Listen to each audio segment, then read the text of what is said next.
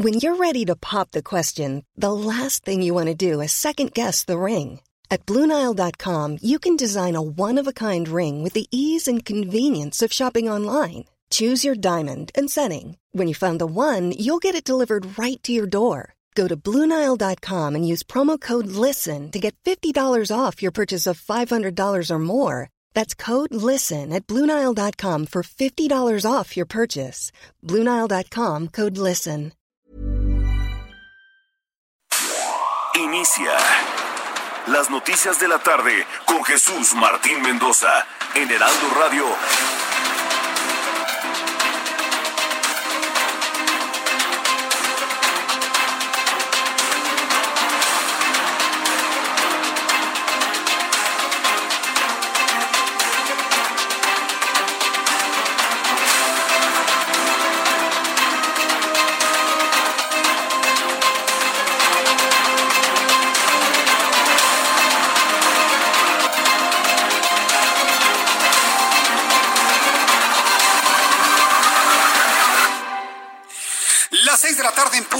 Centro de la República Mexicana. Bienvenidos, muy buenas tardes. Iniciamos el Heraldo Radio, como siempre, en punto de las seis de la tarde en el centro del país.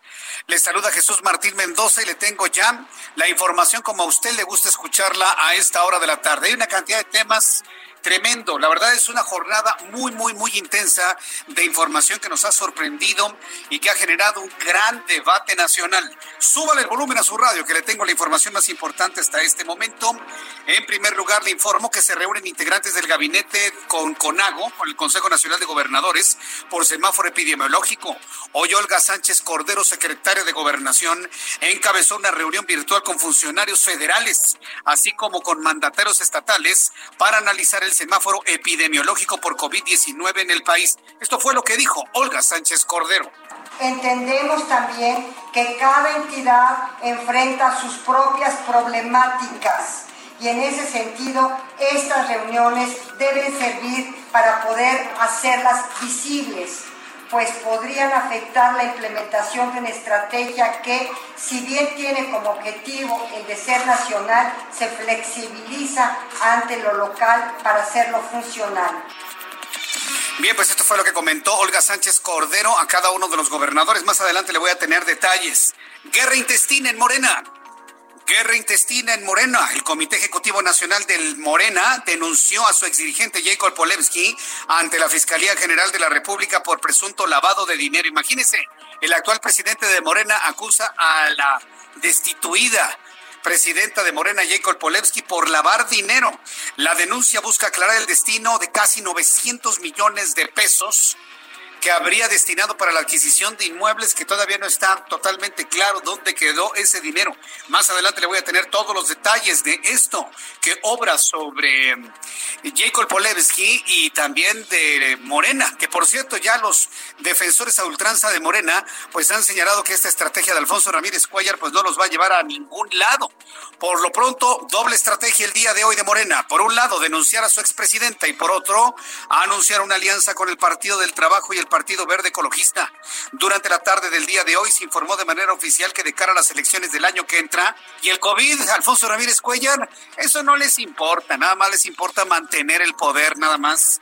Anunciaron que rumbo a las elecciones del 2021 el Movimiento de Regeneración Nacional forjó una alianza con el Verde Ecologista de México y el Partido del Trabajo. Esto fue lo que dijo Alfonso Ramírez Cuellar, dirigente de Morena. Más que venir a anunciar una coalición, lo que venimos es a mostrar un respaldo total y absoluto al presidente de la República y a garantizar que México continúe en la senda de la estabilidad social y política, que yo creo que es el principal valor que tenemos que resguardar. En otra noticia que ha dejado perplejos a todos y con la boca abierta a la izquierda de este país, Andrés Manuel López Obrador, presidente de México, visiblemente ofuscado por todo lo que ha ocurrido en el diferendo entre su pequeño hijo y los dichos de un bloguero que le dicen Chumel. Usted seguramente lo conocerá, yo no. Usted seguramente sí lo conocerá. Bueno, pues este hombre que hizo calificativos al hijo de López Obrador y luego fue invitado a un foro en CONAPRE, el Consejo Nacional para Prevenir la Discriminación, bueno, pues hoy anunció lo increíble. Anunció la desaparición de Conapred, así.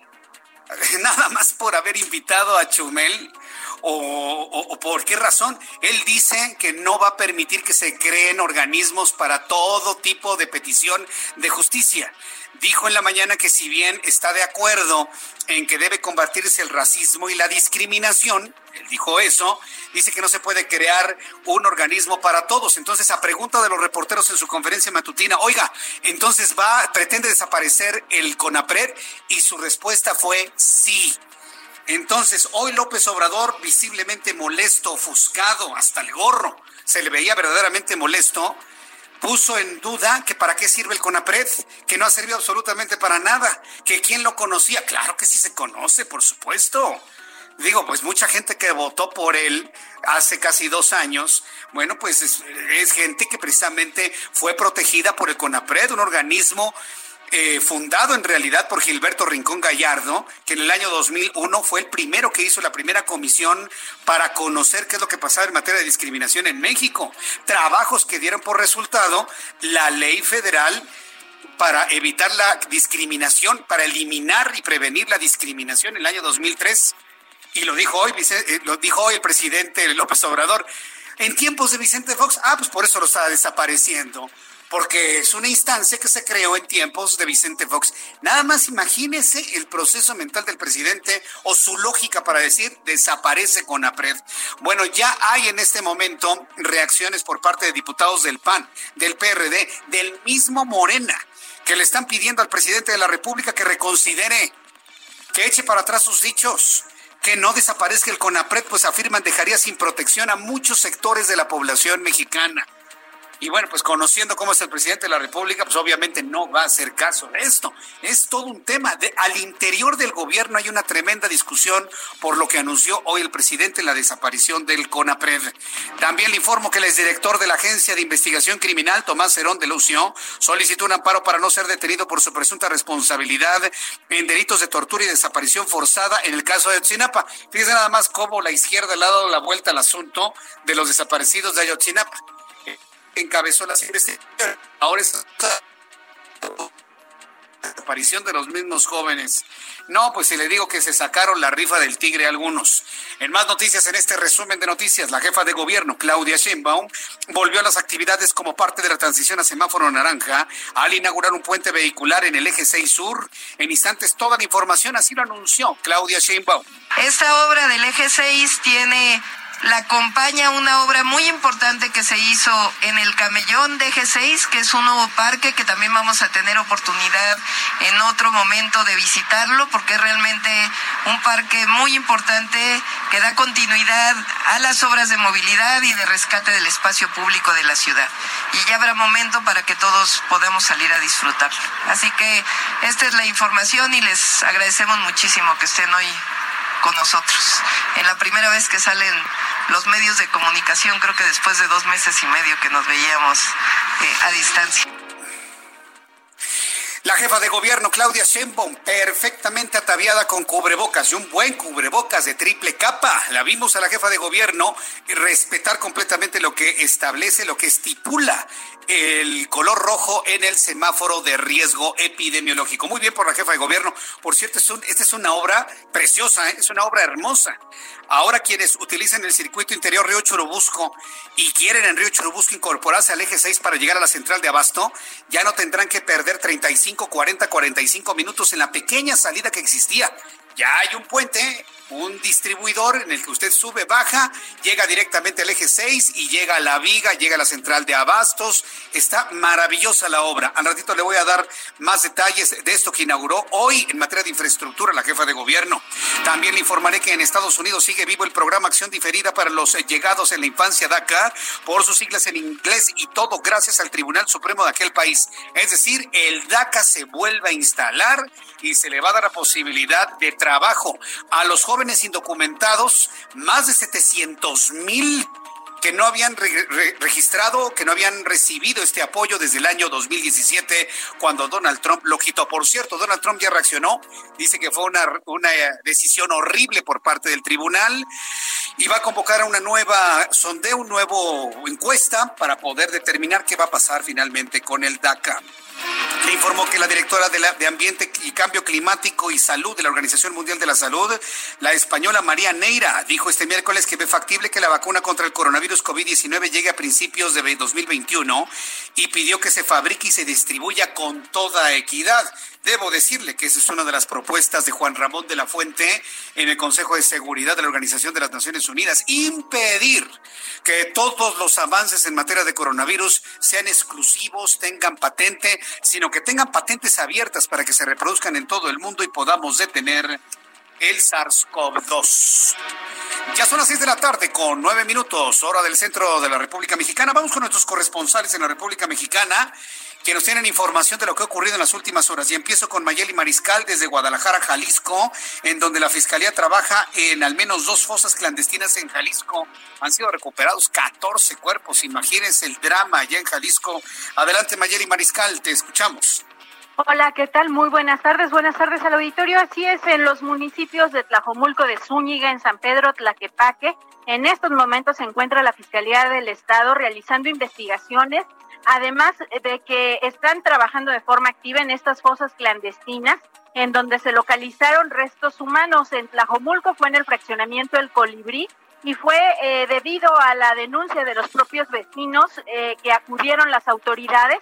Ahí se encontraron dos bolsas negras ya con restos humanos y además en el municipio de San Pedro Tlaquepaque, también en Santanita, en el poblado de Santanita, se trabaja en un predio aproximadamente de 300 metros cuadrados. Ahí se han localizado 25 bolsas negras, también con restos humanos. Mientras tanto, en Lagos de Moreno se concluyó ya eh, con el trabajo de investigación ahí en la zona se localizaron en dos ranchos, en Rancho San Cayetano, nueve hombres y una mujer, y en el rancho El Puerto, dos hombres y una mujer. Las víctimas eh, pues se encontraban a ras de piso y solamente tenían cal encima, así es que pues bueno, ya están las averiguaciones por parte de la Fiscalía del Estado. Esa es la información desde Jalisco. Muchas gracias por la información desde Jalisco. Gracias, Mayeli. Hasta luego, buenas tardes. Hasta luego. Envío muchos saludos a quienes ya nos sintonizan en su vehículo automotor. Me están enviando fotografías de su sintonía en el Valle de México en el 98.5 de FM. Estamos en una gran cantidad de frecuencias en la República Mexicana. Si usted me escucha en Monterrey en el 90.1, si usted me escucha, por ejemplo, en Tijuana en el 1700, en Guadalajara, Jalisco, en el 100.3 de FM, yo le invito para que me envíe una fotografía de su sintonía en estos momentos a mi cuenta de Twitter, arroba Jesús Martín MX, arroba Jesús Martín MX. Saludo a Germán Medrano, está en Los Cabos, Baja California. Captan aglomeraciones en el arco de Cabo San Lucas, violando las disposiciones sanitarias. ¿Qué fue lo que ocurrió, Germán? Adelante. Bueno, las aglomeraciones han llegado hasta el arco de Cabo San Lucas, Jesús Martín. La gente no solamente bueno, pues está en Los Cabos, está algo lejos y bueno, casi no se escucha su, teléfono celular. Le vamos a volver a marcar y en unos instantes voy a tener comunicación con Charbel Lucio, nuestra corresponsal en Michoacán. Fíjese que ya cada tres horas muere un paciente de COVID-19 y las cosas han estado muy, muy complicadas allá en Morelia, Michoacán. Y bueno, pues también iremos a Los Cabos. Dígame usted, ¿en qué lado se ha visto que se está violando las restricciones de las no reuniones multitudinarias? Bueno, pues esto ha sucedido en Los Cabos y más adelante le voy a tener todos los detalles en cuanto al contagio de coronavirus y el riesgo al que se están eh, sumando algunas personas. Quiero decirle que hacia las 7 de la noche estaremos muy pendientes de la actualización de los números de coronavirus. Ayer se rebasó la cifra de 19 mil personas fallecidas. 19.080 se reportaron ayer y vamos a ver si el día de hoy se alcanza la cifra de 20.000. Germán Medrano, te escuchamos ya con toda claridad. Adelante, Germán.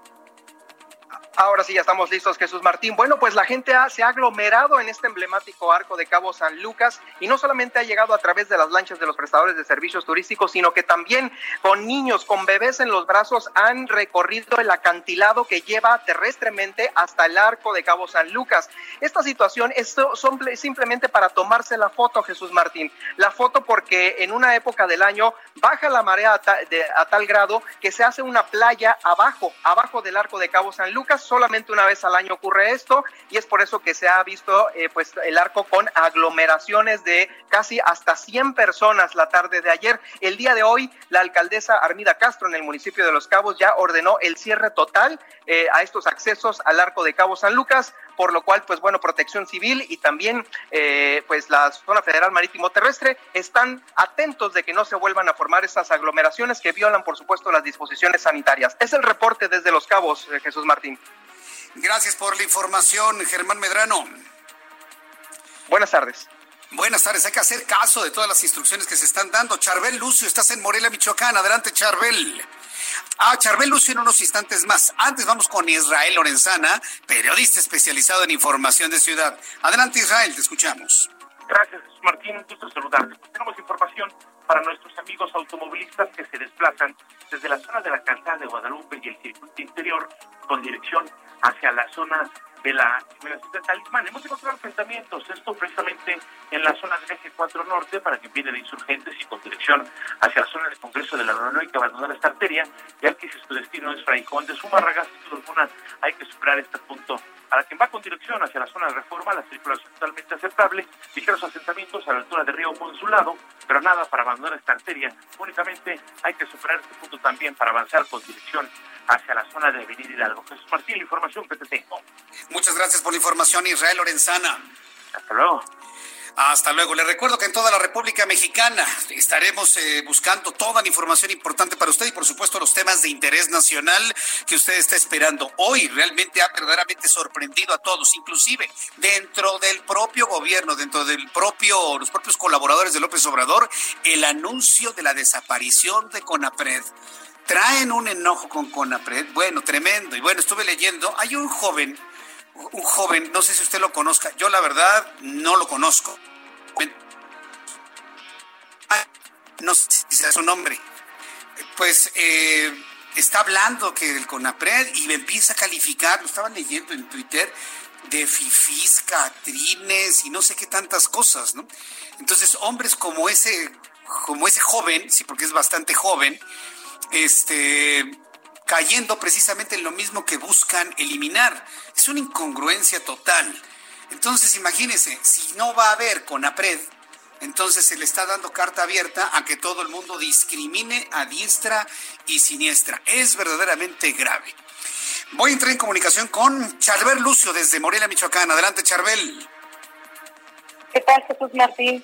Muy buenas tardes. Comentarte que, eh, pues de acuerdo a, a los a las estadísticas, a los cálculos del gobierno de Michoacán, cada tres horas muere un paciente infectado de COVID-19. Así lo advirtió el gobernador Silvano Aureoles Conejo. En un mensaje en redes sociales difundido este día, el mandatario estatal señaló que en las últimas dos semanas en la entidad han fallecido por el coronavirus el mismo número de personas que murieron en el transcurso de toda la pandemia. El gobernador ahondó que en mayo se enfermaban eh, dos personas cada hora, mientras que ahora en junio se reportan cinco personas contagiadas por hora, de tal forma que de los 113 municipios de Michoacán, 98 de ellos ya cuentan con al menos un caso de COVID-19. Otra estadística es que cada 10 personas que se contagian de coronavirus en Michoacán, una de estas va a morir. El gobernador dijo entender las necesidades económicas que tenían a las familias michoacanas a romper con el aislamiento social, pero instó a que las actividades comerciales se desarrollen con responsabilidad y respeto las medidas preventivas, pues de no ser así, habrá una saturación de los servicios de salud y esto pues provocará más muertes en esta pandemia. Ese es el reporte desde Michoacán. Muchas gracias por la información, Charbel Lucio. Seguimos pendientes. Seguimos pendientes, seguimos atentos. Gracias por tu información. Quiero agradecer infinitamente a todas las personas que me están enviando una fotografía de su sintonía de su radio. Una gran cantidad de personas me han enviado fotografías del 100.3 de FM desde Guadalajara, Jalisco. Gracias amigos allá en Guadalajara, en Zapopan, en Tlaquepaque, que nos escuchan y que nos escuchan toda la tarde sin perderse las noticias aquí en el Heraldo Radio. Es verdaderamente satisfactorio ver esta respuesta en nuestras redes sociales de sintonía en toda la República Mexicana. Tómenle una foto o un screenshot de la plataforma donde nos está escuchando y envíemela a arroba Jesús MX, arroba Jesús MX, para saber que usted está en sintonía con la enorme red de emisoras del Heraldo Radio en toda la República Mexicana. Son las seis de la tarde con 18 minutos. Vamos a revisar lo que ocurría un día como hoy, 18 de junio, en México, el mundo y en la historia. Abraham Arreola. Esto es un día como hoy en la historia, 18 de junio. 1429. En Francia, los franceses liderados por Juana de Arco vencen al ejército inglés liderado por Sir John Fastolf en la batalla de Patay. 1815. En la batalla de Waterloo, las tropas napoleónicas son derrotadas por lo que Napoleón Bonaparte tiene que renunciar al trono por segunda vez. 1844.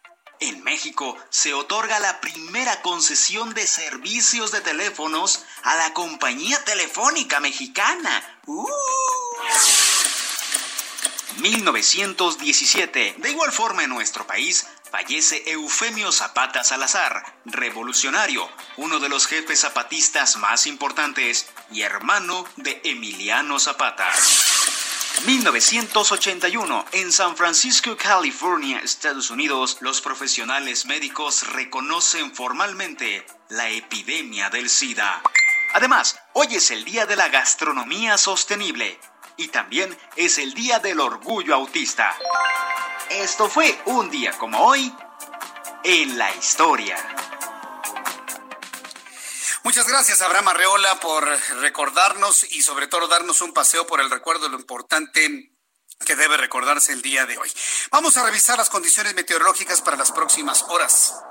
El Servicio Meteorológico Nacional, en su más reciente informe meteorológico, vuelvo a decirlo, ¿eh? estamos en una condición de sequía en el país. Estamos en una condición de sequía para los cuerpos de agua que dotan, como dicen por ahí, del vital líquido, me choca decirle así, tan, fácil como decir agua todas las veces que sea necesario, ¿no? Pues sí, agua. Como si hubiera derechos para decir agua. Este, este, estamos escaseándonos de agua y los cuerpos que dotan de agua en la Ciudad de México están bajando sus niveles. No ha llovido. ¿Se ha dado cuenta? Vea la fecha que es, es 18 de junio y no llueve. En otros años, bueno, a estas alturas tenemos verdaderos aguaceros, ¿eh? pero verdaderos aguaceros. Entonces, yo sí quiero hacerle consciente de la situación que estamos viviendo en estos momentos de sequía. El Servicio Meteorológico Nacional está informando de lluvias puntuales, pero torrenciales en Chiapas, en Puebla, en Veracruz, en Oaxaca y en Tabasco, es decir, todo lo que es el sur de la República Mexicana, pero hacia el occidente, por ejemplo, donde tenemos Valle de Bravo, el Estado de México, de donde nos llega el agua, Zumpango, nada, ¿eh? absolutamente. Dice que, dice este servicio, este servicio de información, que estas lluvias en el sur del país estarán acompañadas de descargas eléctricas y posible caída de granizo, así como posible formación de tornados en Coahuila y en Tamaulipas. Reconoce el Servicio Meteorológico Nacional que hay una línea seca, hay inestabilidad superior que provocan condiciones para la formación de tornados en todo lo que es el norte del país. Un sistema de baja presión en el sureste, un canal de baja presión en el interior del territorio nacional, una línea seca en el norte del país, una onda tropical, el número 5 que recurre al sur y occidente del territorio nacional, en fin, bastantes elementos atmosféricos, pero ninguno que nos dote de agua en el centro de la República Mexicana. Hay que estar muy pendientes. Por lo pronto, con estos elementos, conocer el pronóstico las siguientes horas. Amigos en el Estado de México, 23 en este momento, mínima 9, máxima 20. En Guadalajara, Jalisco, ya empieza a llover en Guadalajara, mínima 18, máxima 32. También para mañana estará lluvioso en Monterrey, Nuevo León, mínima 23, máxima 33. No va a llover. Amigos de Acapulco, Guerrero, me da muchísimo gusto saludarlos a través del 92.1 de FM en Acapulco, mínima 24, máxima 31. Y aquí en la capital de la República, en este momento hace calorcito. El termómetro está en 25 grados en este momento. La temperatura mínima mañana al amanecer 14 y la máxima alcanzará mañana 28 grados Celsius.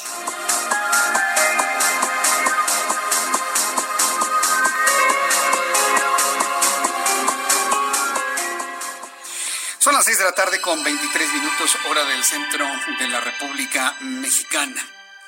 Un enorme beso, un gran saludo a Silvia García Castillo. Me dice que le gusta la lluvia. Pues claro, es que eso es algo muy importante. La verdad es que la lluvia es una bendición. Luego en los programas de noticias estamos acostumbrados, estamos acostumbrados a que, ay, la lluvia, ¿no? Iba a causar inundaciones y es una tragedia. No, la lluvia no es una tragedia. La lluvia es una gran bendición sobre todo para los cultivos y los campos de cultivo del norte, donde hay una gran, eh, industrialización de los campos, evidentemente, pero lo que es en el centro y en el sur del país es una gran bendición para quienes están sembrando, para las tierras de temporal. Entonces, aprendamos a ver la lluvia. Si causa tragedias es porque el ser humano construye donde no debe construir. Esa es la razón por la cual llega a haber tragedias con la lluvia pero la lluvia es una gran bendición y estamos esperando que pronto caiga de manera regular en el centro del país. Voy a ir a los anuncios y de regreso le tengo toda la información importante del día de hoy, la reunión de la secretaria de Gobernación con los eh, gobernadores y también este asunto del CONAPRED que ha sido bueno la comidilla en estos momentos, el anuncio de su desaparición por parte del presidente hoy en la mañana. Voy a los mensajes, regreso enseguida. Soy Jesús Martín Mendoza, gracias por estar con nosotros. Escuchas a Jesús Martín Mendoza con las noticias de la tarde por Heraldo Radio, una estación de Heraldo Media Group. Escucha la H, Heraldo Radio.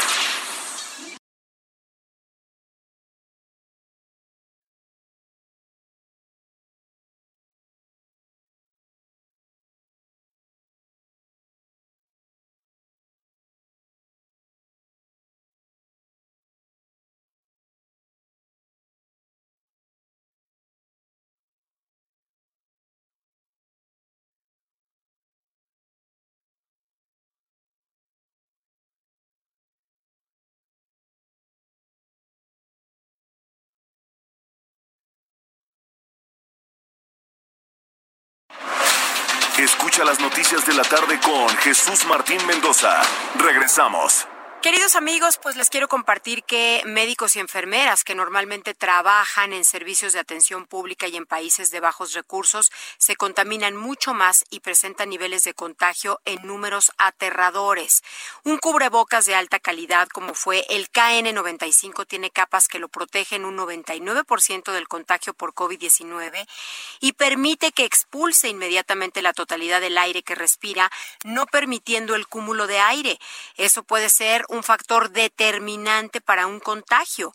La gran novedad es que después del consagrado cubrebocas KN95, reconocido científicamente como el más eh, perfecto respirador en términos de calidad y protección, fue lanzado en Europa el KN98, la evolución del KN95 porque presenta una quinta capa protectora.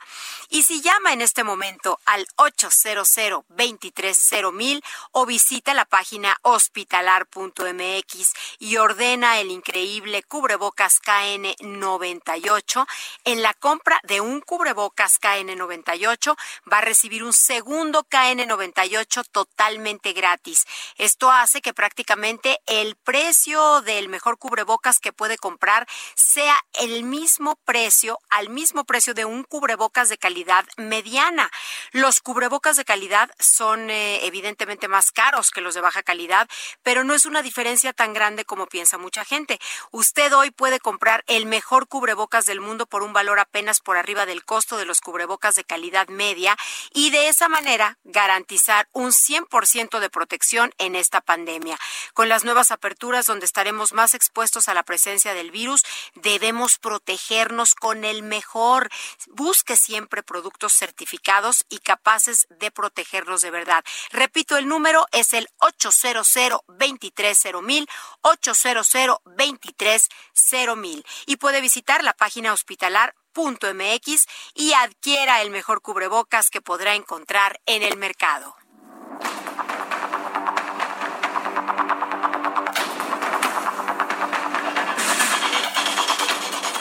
Ya son las 6 de la tarde del centro de la República Mexicana. Gracias por estar con nosotros aquí en el Heraldo Radio, en toda la República Mexicana. Le he hecho una convocatoria que ha resultado verdaderamente impresionante de todos los rincones de la República Mexicana para que me vea una fotografía de la plataforma por donde nos está escuchando nuestras emisoras de radio en toda la República, una foto de su radio y la frecuencia en donde nos está escuchando y envíemela a arroba Jesús Martín MX, arroba Jesús Martín MX. Y muchas gracias a todos nuestros amigos que nos están enviando ya sus, eh, Sus reportes de sintonía, muchísimas gracias. Mire, inclusive de la plataforma del Heraldo, también nos están escuchando en la plataforma del Heraldo. Muchas gracias a Josep Alua, muchas gracias Josep, Vianey Ortega también, muchísimas gracias. También para Eduardo Van Hacker, muchísimas gracias. Y siguiendo a la casa a descansar después de un día de trabajo y escuchándote y me manda una fotografía de su radio en su auto y así una gran cantidad de personas nos están enviando sus informes de sintonía. Muchísimas gracias por ello. En las noticias importantes del día de hoy, sin duda, central lo que hizo hoy la secretaria de Gobernación, Olga Sánchez Cordero, quien tuvo un importante encuentro de manera virtual con integrantes del gobierno federal y con la Conferencia Nacional de Gobernadores, la CONA. El objeto del encuentro, que fue promovido por la propia secretaria de Gobernación, era es para dialogar sobre la evolución de la pandemia de COVID-19 y el semáforo epidemiológico.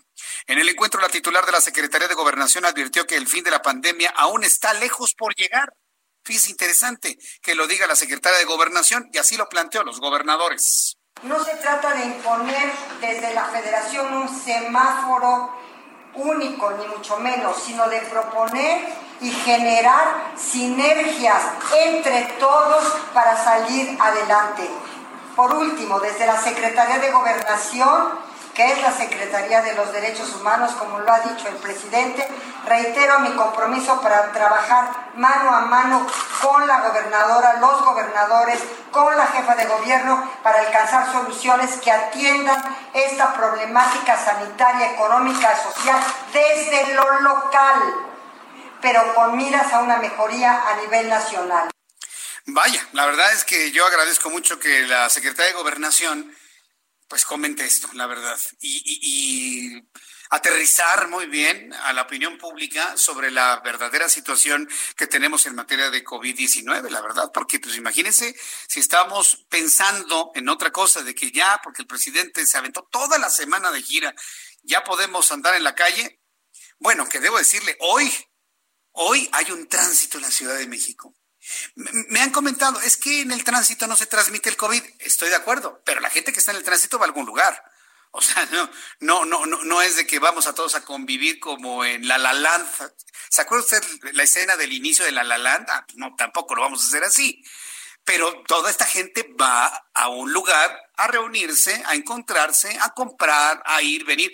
Y le puedo asegurar que muchos ya está paseando, ¿eh? Ya respiran diciendo, no, ya no aguanto el encierro que ese es también todo un tema. ¿eh? El encierro ha provocado un problema emocional en muchísima gente. Y no se imagina usted los daños emocionales, el problema emocional, psicológico de, de, las sociedades del mundo. ¿eh? Esto no nada más es de México, de las sociedades del mundo. Y será un tema en el cual habrá que analizarlo y aterrizarlo pronto, por supuesto. Por lo pronto, en donde están dándose hasta con la cubeta, como se dice popularmente, una verdadera guerra intestina, en términos políticos de otros tiempos dirían fuego amigo, es dentro del movimiento de regeneración nacional. Eh, la senadora Lili Telles en algún momento lo comentó en su cuenta de Twitter asegurando de que en ese partido político se practica el canibalismo y todo por obtener el poder. yo, yo no sé si sea a esos grados, pero a mí me sorprende mucho cómo el actual dirigente de Morena, en, lugar de revisar y decirle a su antecesor, a ver qué pasó con estos 900 millones de pesos, ya la denunció ante la Fiscalía General de la República. Y cuando alguien denuncia a otra persona ante la Fiscalía General de la República, ¿qué es lo que busca? Pues meterla a la cárcel. Sí, no, no creo que nada más quiera hacer una lección. El Comité Ejecutivo Nacional de Morena denunció a Jacob Polemski, dirigente de aquel partido, ante la Fiscalía General de la República. La razón, supuesto lavado de dinero y daño patrimonial al partido político.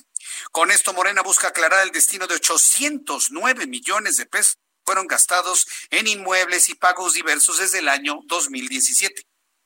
El último comentario que la ex dirigente emitió sobre el tema fue el 15 de junio en sus redes sociales, donde aseguró que todos los trámites en la adquisición de inmuebles se realizaron con toda transparencia.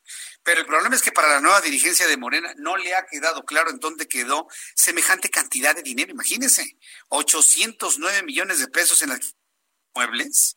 Y aquí la pregunta es a quién se los compró y entonces ahí empiezan a salir los amigos, empiezan a salir lo que se cree, lo que se dijo, las fotografías. Está en un grave problema Jacob Polemski. La estamos buscando en el equipo de producción. A ver si tengo suerte de que nos conteste. Hoy la estuve buscando en televisión, me decía que estaba en reunión precisamente con sus abogados. Es, es, altamente probable que todavía se encuentre en reunión con sus abogados y si tenemos oportunidad de platicar con Jacob Polewski, pues le vamos a preguntar primero cuál es su sentir, que esto suceda dentro del propio partido político que ella misma dirigió, si lo ve como un asunto de partido o si es un asunto personal con Alfonso Ramírez Cuellar, que por cierto, ¿eh? hizo una carambola de dos bandas el día de hoy. Personaje de la noticia hoy, sin duda alguna, Alfonso Ramírez Cuellar, dirigente nacional de Morena, porque por un lado presenta ante la Fiscalía General de la República una denuncia contra Jacob Polemski con el objetivo de purificar el partido y por otro lado anuncia una gran alianza política con el Partido del Trabajo y el Partido Verde Ecologista de México.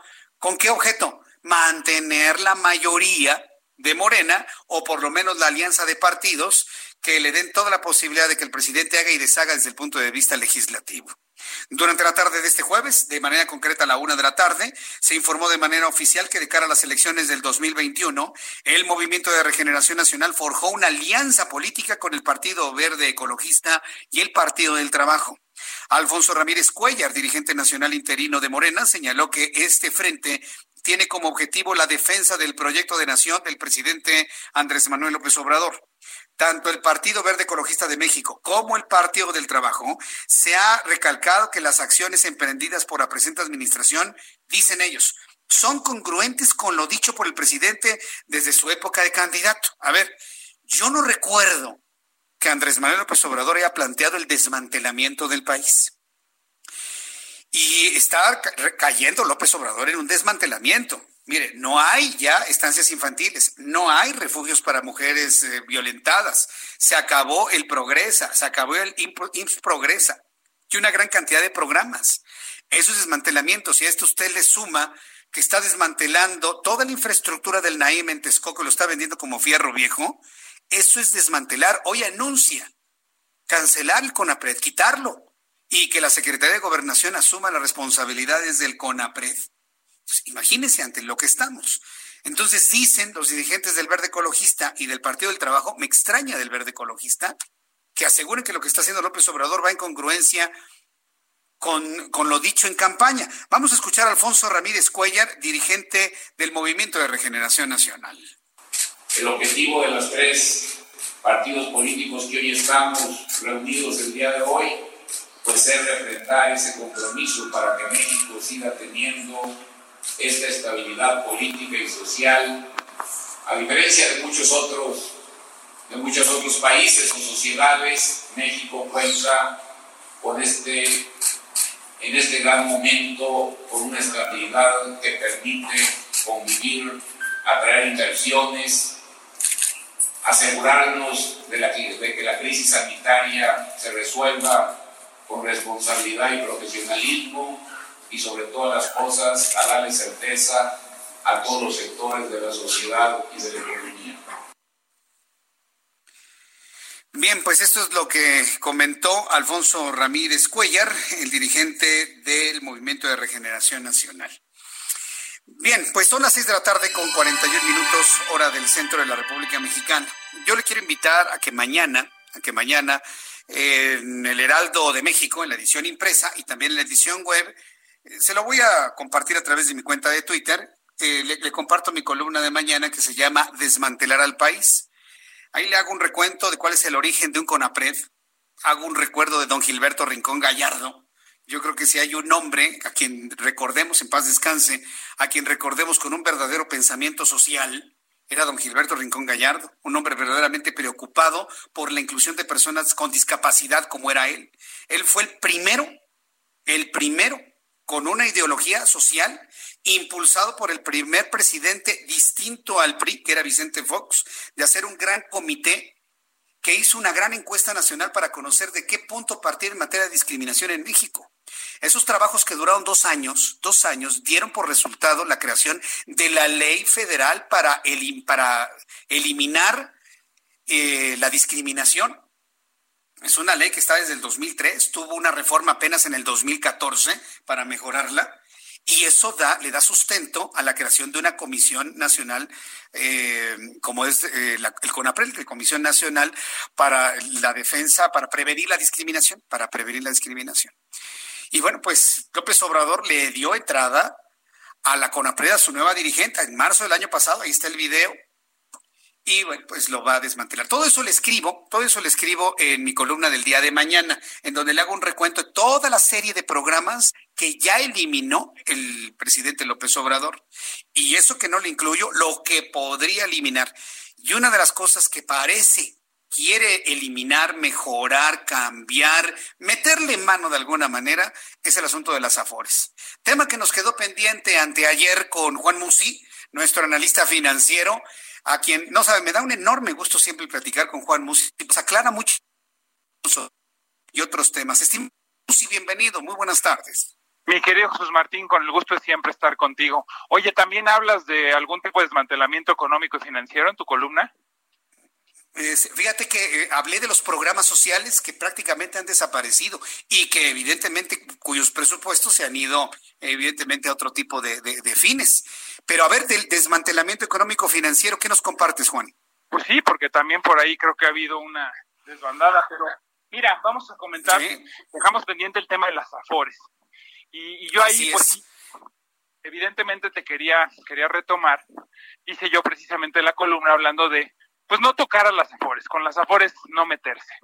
Y esto, Jesús Martín, pues es fundamental porque son instituciones privadas, tienen dueño, están siendo manejadas en su gran mayoría bien, o sea, la gente que maneja el dinero de los trabajadores, disculparás aquí a mi compañero Canino, eh, la gente que maneja el, el ahorro es gente preparada, profesional, no son improvisados. O sea, detrás de cada afore hay administradores de portafolio que tienen carreras en materia económica y financiera y que seleccionan de manera muy cuidadosa en qué invertir y en qué no invertir. Cuando y, ¿Perdón? Sí, sí, adelante, te escuchamos. Ah, sí, sí, perdón. Y, y cuando ellos seleccionan en qué invertir y en qué no invertir, Jesús Martín, pues evidentemente buscan que los participantes de las AFORES tengamos el mayor rendimiento posible sin perder de vista la variable riesgo. El riesgo y el rendimiento siempre irán de la mano. Cuando alguien te dice te pago un X por ciento muy alto, si te huele mal, estás bien tú, porque evidentemente las cosas con rendimientos espectacularmente altos generalmente tienen truco, traen consigo algo de fondo que no está bien. Entonces, esta gente escoge un balance de bonos de certificados de capital de desarrollo, de acciones que están listadas en la Bolsa Mexicana y en las bolsas internacionales, y así nos conforman una gran canasta diversificada. Y esto hace que nosotros tengamos la tranquilidad. Y ahorita voy al tema de por qué no nos alcanza para retirarnos con suficiente, que eso no es culpa de las AFORES, eso es tema de un sistema de retiro que no lo hemos reformado y que apenas aportamos el 6%, que no es nada, de lo que de, de, nuestro ingreso anual. Pero a lo que voy con esto es que sería un desastre que tomaran las afores para que el gobierno decidiera en qué invertir.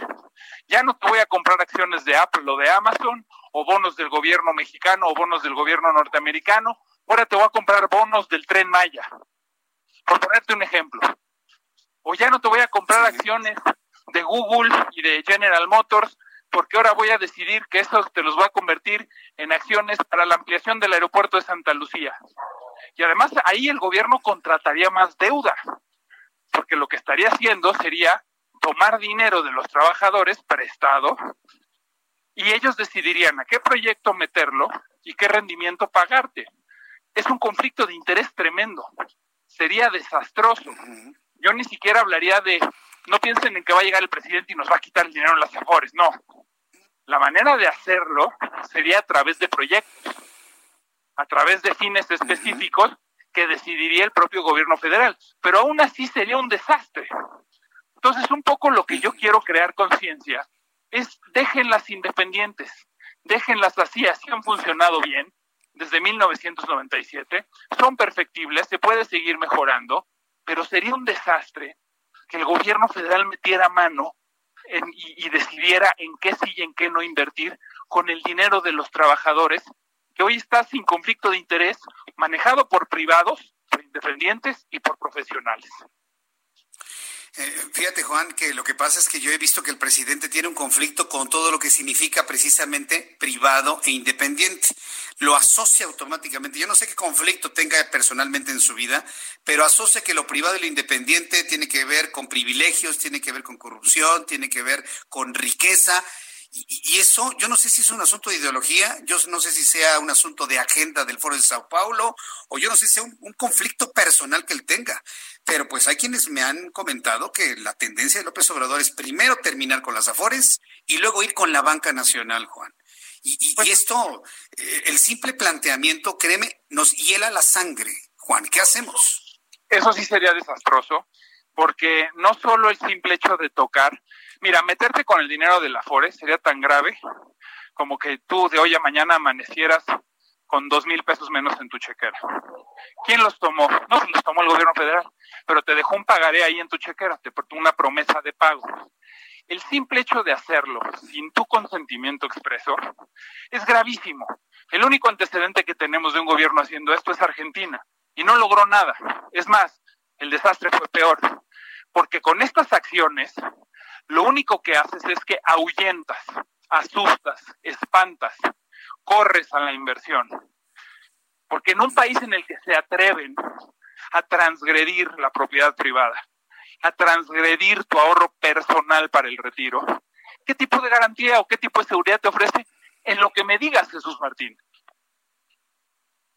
Es ahí en donde sería desastroso. Aceleraríamos el perder el grado de inversión, que creo que lo vamos a perder de cualquier manera, pero aceleraría ese proceso y con ello pues una escalada en el tipo de cambio, una escalada en las tasas de interés, o sea, se convertiría verdaderamente en un efecto negativo, dominó muy, muy, muy importante desde mi punto de vista sin precedente. Yo todavía recuerdo cuando me decías, no, Jesús Martín, ni te preocupes, en la Constitución está establecido que nadie puede meterle mano a, las afores. Yo, veo toda intención de modificar la Constitución para poder lograr esos fines. Y ahora ya con la alianza anunciada el día de hoy entre los partidos, bueno, el verde no es de izquierda, pero pues le conviene estar ahí, la alianza de estos partidos que quieren consolidar el proyecto de López Obrador, pues verdaderamente está de pronóstico reservado esto, Juan. ¿Cuáles son las alternativas? Que nosotros como mexicanos tenemos para poder defender nuestros ahorros, nuestro derecho de tenerlo en una instancia privada, como puede ser una administradora de fondos de ahorro para el retiro. Pues ante un cambio en la constitución de esta magnitud y que dirijan el ahorro eh, unilateralmente, porque así lo decide, y digo unilateralmente, el Congreso, y se ha aprobado posteriormente, quedaríamos indefensos porque podrían aplicar los recursos al, al, destino que ellos quisieran. ¿Quiénes la librarían? Aquellos que ya pasaron la edad de retiro y pueden pedir un retiro de sus ahorros, pero los que estamos lejos de ese momento no podemos retirarlo. ¿Qué alternativa tienes? Retirar lo más que puedas, que es muy poquito del 100%, ¿no? Y la verdad lo que, como terminaba yo mi columna el día de ayer, si un día se le ocurre hacer esto al presidente, saca todo tu dinero, pero pero del país. Saca lo que tengas en tu chequera, en tu cuenta de ahorro, o sea, lo que tú tengas de manera voluntaria. El día que se atrevan a hacer eso con tu Afore, vámonos, a hacer maletas. Antes de un corralito, ¿no? Si tomamos en cuenta el, ejemplo argentino. Pues desde luego, pues es, es donde te digo, más allá de lo grave que es destinar el dinero sin tu consentimiento a algo que el gobierno decide unilateralmente, es el mensaje que mandas. Y si estos se atreven a hacerlo, pues yo no dejaría ni, ni un quinto de mi ahorro voluntario. Pero a tu pregunta, ¿qué hacemos con lo que está en la FORE? Híjole, si no tienes más de 60, 65 años, no puedes hacer mucho. Ay, Juan. Bueno, pues mira, yo sé que son, son recomendaciones en función de tu conocimiento del sistema financiero en nuestro país y también internacional. Yo creo que para las personas que tienen un buen capital, que tienen un buen ahorro, que tienen patrimonio, pues esta serie de recomendaciones eh, vale la pena irla siguiendo de tu parte. Compártenos tu cuenta de Twitter para que el público pueda ver tus columnas, para que pueda escuchar tus, tus grabaciones, que las he visto que son rápidas de uno o dos minutos, muy explicativas, y alguien más que necesite alguna orientación, bueno, se puede acercar a ti, Juan. Con mucho gusto, Jesús Martín, en arroba Juan S. Musi, arroba Juan S. Y déjame terminar diciéndote algo muy rápido. Yo espero que no lo hagan, creo que no lo van a hacer, creo que no se van a atrever. Tú y yo hemos platicado de burradas que se les han ocurrido a los congresistas, aquella burrada de tocar las reservas del Banco de México. Esa era una burrada, porque el dinero es del Banco de México. Esta es una burrada también, pero que si se ponen de acuerdo por amplia mayoría puede progresar, ¿eh? Yo creo que no se van a atrever. ¿eh? Yo creo que no lo van a hacer. Así es. Pero bueno, ahí está el riesgo. Ojalá y no se atrevan, porque insisto, más allá de hacerlo, el daño, el mensaje que mandas, es como con el aeropuerto. Ya déjate tú lo que costó el Naim, lo que nos costó el no aeropuerto. Fue mucho más caro el precedente, el mensaje. Sería exactamente igual con esto, Jesús Martín. Yo, yo, entiendo tu, tu, tu, enojo que te escucho. Ya viste que están desmantelando el Naim y están vendiendo las estructuras como fierro viejo. Es un insulto verdaderamente y un atentado al patrimonio nacional, Juan. Terrible. Y de nuevo, pues una decisión totalmente unilateral. Nos costó un dineral sacar a todos los tenedores de bonos, a todos los tenedores de esa deuda. Eh, evidentemente todo el dinero que se tiró ahí, se están regalando como chatarra lo que se invirtió pero te juro que más caro que todo eso, Jesús Martín, el mensaje que mandamos. Así es. Juan, pues te agradezco mucho. Nos escuchamos la próxima semana o antes, ¿no? Se ocurre algo, algo, muy importante. Yo te agradezco mucho estos minutos. Gracias, Juan Musi. No hay que dejar este tema, mi querido Jesús Martín. Gracias, como siempre, un placer. Y estamos muy en contacto. Gracias. Muy buena tarde. Gran abrazo para ti, que te vaya muy bien. Juan Musi, analista financiero, hoy con una intensidad muy especial, explicando todo lo que puede ocurrir si prevalecen estas ideas. Arroba Juan S. Musi. Voy a ir a los anuncios. De regreso, le tengo la actualización de los números de coronavirus, tengo un resumen de noticias. Siga con nosotros en el Heraldo Radio. Escuchas a Jesús Martín Mendoza con las noticias de la tarde por Heraldo Radio, una estación de Heraldo Media Group. Heraldo Radio. La HCL se comparte, se ve y ahora también se escucha.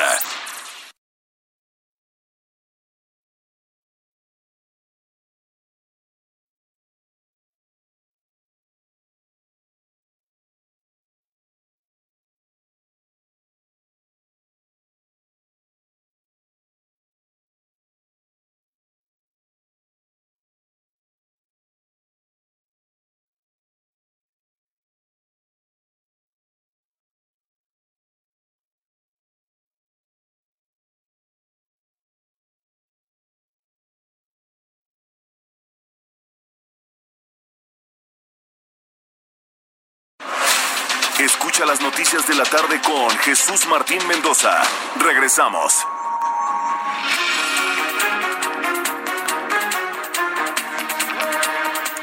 Son las 7 en punto, las 19 horas en punto, tiempo del centro de México. Le presento un resumen con las noticias más importantes.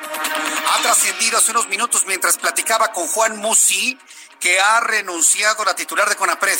Mire, la información que ha llegado de repente fue retirada de algunas redes sociales, por lo tanto, le, puedo asegurar le puedo, que estamos comprobando esto. Me está diciendo Orlando Oliveros en este momento que ya está comprobado. Sí, efectivamente, ha renunciado, ha renunciado la titular del CONAPRED, luego del escándalo en redes sociales tras el foro cancelado del Consejo Nacional para Prevenir la Discriminación, trascendió que Mónica Maxice Duaye, presidente organismo renunció a la dirección de la dependencia. Sin embargo, hasta el momento el hecho no ha sido confirmado, ni el Consejo ni la propia Mónica Maxice han declarado nada. Yo estoy pendiente de su cuenta de Twitter para saber si comenta algo, pero imagínense hasta dónde ha llegado la beligerancia desde el Estado, desde el presidente, presionar de esa manera a Mónica Maxice para renunciar al CONAPRED entonces, bueno, pues hasta el momento no se ha hecho, no se ha confirmado como tal el documento.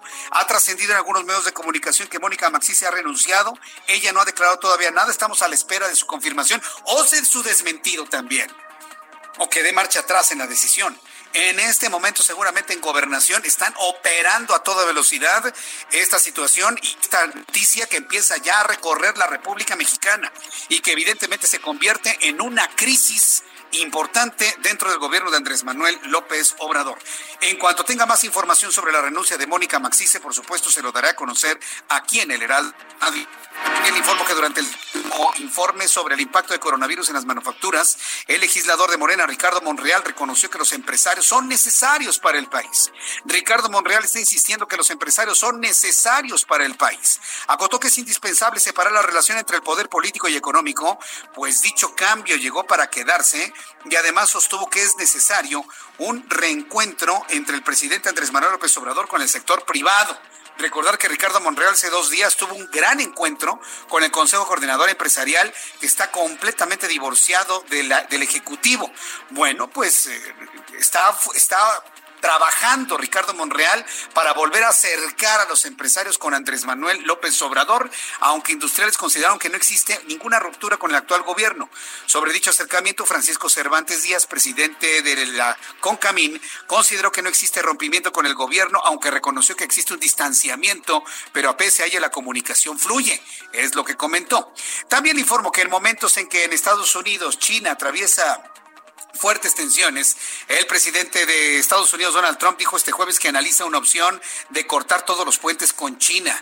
Mediante un mensaje en su cuenta de Twitter aseguró que Estados Unidos, por supuesto, mantiene una opción política bajo diversas condiciones para cortar todos los puentes con China. Trump dijo responder así a las declaraciones de su representante de comercio, Robert Lighthizer, quienes encabezan las negociaciones comerciales con el país asiático. También le informo que Perú dio otro paso en la apertura económica y va a permitir desde el lunes el funcionamiento de los centros comerciales con una asistencia limitada más de 240 mil y no se detienen.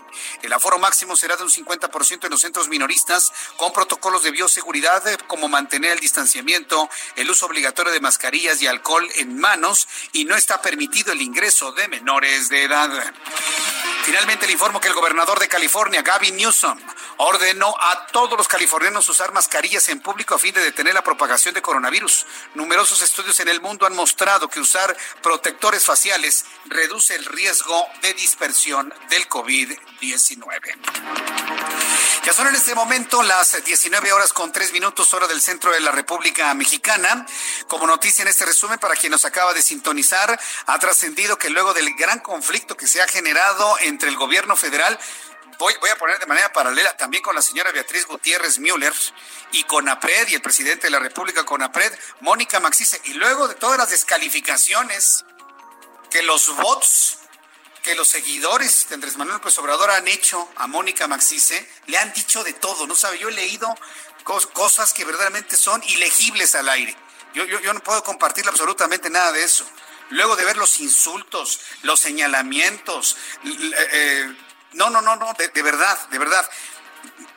Ahora entiendo por qué quieren desaparecer un CONAPRED, precisamente para que puedan discriminar de esa manera a ciertos sectores de la población y bueno, pues Mónica ya no aguantó y lo que ha trascendido, insisto, ha trascendido es que ha presentado su renuncia. Yo espero tener comunicación en unos instantes con alguna instancia en Secretaría de Gobernación para que nos digan qué, está, qué están operando, que se ha informado sobre ello y también estoy buscando a la propia Mónica Maxice para que nos confirme o nos desmienta su separación de CONAPRED. Entonces, este PRED con D al final, ¿eh? no, no con T o con P, no, no, es con D, CONAPRED bueno, eh, vamos a enlazarnos con el resumen de coronavirus de COVID-19. José Luis Salomía, quien es el director de epidemiología de la Secretaría de Salud, vuelve a hacer el recuento y el recordatorio de las entidades que ya están en semáforo naranja. Ya, ya presentaron el país. ¿Y qué cree? Que ya casi todo está en naranja, fíjese. Así por decreto se aplanó la curva. Así por decreto ya casi no hay muertos y casi ya no hay contagiados pero le presentan una imagen de colores para que la vea el presidente y diga, ay, sí, bien hecho, jóvenes.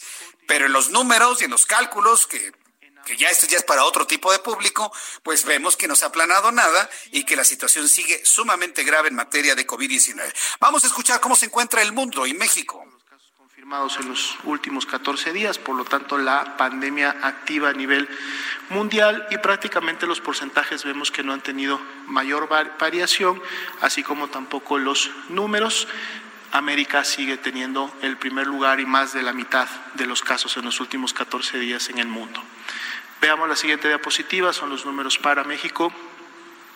El día de hoy tenemos un acumulado de casos confirmados, es decir, personas que han dado positiva a la prueba para SARS-CoV-2 de 165.455.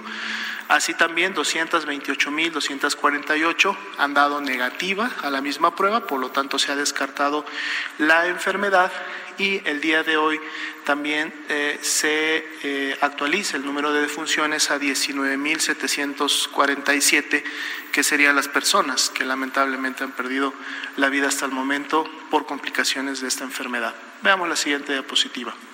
Bien, veamos la siguiente diapositiva porque bueno, hablar de muertes no es del interés de la Secretaría de Salud.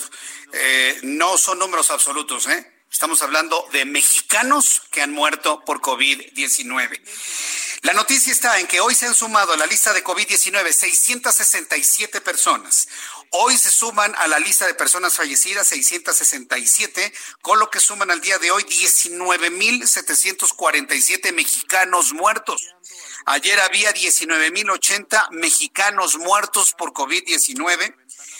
En cuanto a contagiados acumulados, hoy hay 165.455 mexicanos con COVID-19. Ayer había 159.793, casi 6.000 de diferencia. En cuanto a activos, ayer había 22.209, hoy hay 23.528. En cuanto a los sospechosos, ayer había 59.076, hoy hay 59.778. Y bueno, pues estos son los datos que ha arrojado hoy la Secretaría de Salud. Vamos a hacer el cálculo para saber cuál es el índice de letalidad en nuestro país eh, con base en los números actualizados por la propia Secretaría de Salud. Vamos a ver, tenemos 11.9, 11.9. 11.93. Ayer fue 11.94, hoy 11.93. Es decir, no se mueve, no baja, no baja la incidencia de muerte en México. De cada 100 contagiados de COVID-19 se mueren 12 personas. Y esto es lo que verdaderamente preocupa porque en el mundo seguimos con una tasa, hoy ya la tasa es de 5.4% en el mundo, el índice de letalidad en México, con base en los datos de la propia Secretaría de Salud, el índice de letalidad en México es de 11.93%. Hasta aquí este resumen de noticias. Le invito para que siga con nosotros. Le saluda a Jesús Martín Mendoza.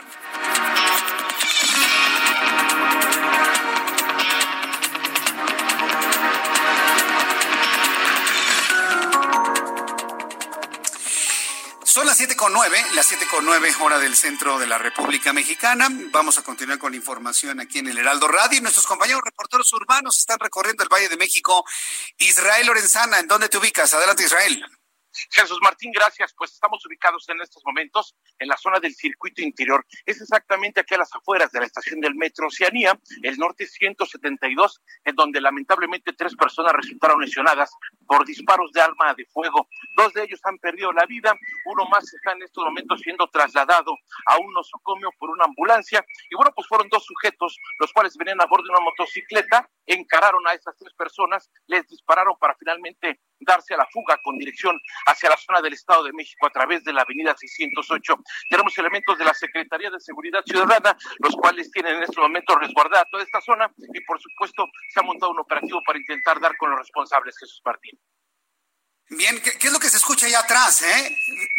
pues las personas que están aquí alrededor, Jesús Martín, elementos de la Secretaría de Seguridad Pública y de manera curiosa también, pues toda esta zona no ha parado sus actividades porque hay que decirlo, muchos están ingresando al metro, están transitando ah, los vehículos también, y el transporte público también está operando sus partidos. Ah, es que pensé que era como un afilador el que anda allá atrás. Pues efectivamente, Jesús Martín, aquí a un costado está pasando un hombre en su bicicleta, un afilador, expectante, por supuesto, de todo lo que ocurre, se detiene a observar y también hay que decirlo, bueno, pues toda esta zona tiene unas vallas con cita delimitante para evitar que ingresen las personas y además los curiosos que se detienen, como este hombre que está circulando precisamente con dirección hacia el oriente 172, Jesús Martín. Correcto, gracias Israel, que te vea muy bien. Hasta luego. ¿Hace cuánto no escuchó usted un afilador? Yo recuerdo que donde vivíamos de niños, siempre pasaba una persona silbando así y gritaba, el afilador, cuchillos o tijeras para afilar. Y luego ya empezaba otra vez a chiflar. Es uno de los sonidos más y sobre todo de la Ciudad de México, más que el de colchones, tambores y demás, el afilador, el que vende los camotes, el que le, gira ahí al organillo, que ese sonido a mí la verdad no me gusta, pero bueno, pues hay un sonido que se coló muy interesante, por cierto. Daniel Magaña, ¿en qué zona del Valle de México te encuentras? Adelante, Daniel. Mira, que son así, nosotros nos ubicamos aquí afuera de la estación del metro de Ermita, la zona de la cantera de Tlalpan, en donde pues ha aumentado la actividad vehicular, realmente una velocidad pues promedio en este tramo pues ya de unos 50 kilómetros por hora, hay un operativo por parte de elementos de la Secretaría de Seguridad eh, Pública para que eviten los vehículos que se estacionen afuera de las diversas estaciones del metro y agilizar, es decir, que pues sí ha aumentado ya pues la actividad, la movilidad aquí en el primer, en la zona centro y también para abandonar la zona centro a través de la cantera de Tlalpan. Así que bueno, hay que tomarlo en cuenta. Todavía no tenemos los problemas pues habituales en la incorporación a la cantera de Ermita o también un poco más adelante para poder incorporarse hacia la zona del circuito interior, el tramo de Río Cherubusco. El reporte, muy buenas tardes. Gracias, muy buenas tardes, que te vaya muy bien. Gracias, Daniel. Hasta luego. Hasta luego, que te vaya muy bien. Bueno, pues ahí está eh, lo que ocurre en el Valle de México. Bueno, para las personas que me están preguntando, que se acaban de unir, porque tenemos personas que al punto de las 7 se unen a nuestro programa de noticias. Saludos en toda la República Mexicana y quiero agradecerles que me estén enviando sus, eh, sus fotografías de sintonía de su radio sintonizado en las emisoras del Heraldo Radio. Muchas gracias, Araceli García. Y todas las estoy compartiendo, les estoy poniendo retweet.